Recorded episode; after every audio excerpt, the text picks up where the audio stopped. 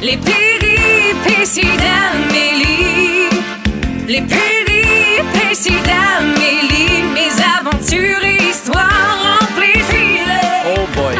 ça, ça va être épineux parce que là, euh, est-ce que vous avez un enfant préféré? Et je Tant, sens tant. déjà que ça graffine un peu. Déjà, les textos euh, Oui. entrent au 22CC6. Ouais.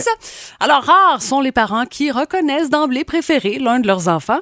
Euh, Il y a le très sérieux euh, Times Magazine qui a mené une enquête là-dessus et donc sur la relation parent-enfant et on le prouve. Une autre étude d'une professeure d'une université du côté de la Californie a mené une enquête, elle, pendant trois ans. Puis la conclusion, c'est que 65% des mères et 70% des pères semblent aimer mieux le plus vieux de la famille, l'aîné, ouais. l'enfant aîné. Pourquoi? Parce qu'on a donné plus d'énergie dans cet enfant-là, Ben, il est là ça. plus longtemps, puis tout ça, c'est ça? C'est notre première fierté. Ouais. Euh, les aînés, on dit qu'en moyenne, là, ils ont un QI aussi plus élevé parce que ben, on a passé un peu plus de temps avec eux. On ne devait pas diviser notre temps. Assez d'accord C'est ça. ça. Et euh, les parents peuvent aussi.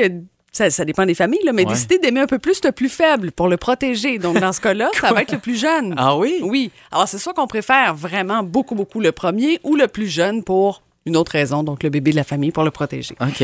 Donc, ce grand tabou celui, familial. euh, celui du milieu euh, dans un Ben, trio, c'est euh, pauvre enfant. Là, je vous donne mes trucs. oui. On est rendu là. Moi, j'ai un enfant préféré tous les jours. Donc, de temps en temps, le plus gentil de la journée, celui qui me rend service. Ah, Ah t'es oui. mon préféré aujourd'hui. Puis je le dis assez fort pour que les autres sais, Sentent la compétition. Exactement, puis qu'ils soient aussi gentils que leurs C'est frères. terrible! Mais comme le tour revient à chacun, ben, tout le monde est comme sur le même pied d'égalité. Tu comprends? Alors, je me sens pas du tout coupable. Je pense que c'est une bonne façon de les valoriser. Ben des fois, c'est un pour l'humour, l'autre pour l'intelligence, un bon résultat scolaire.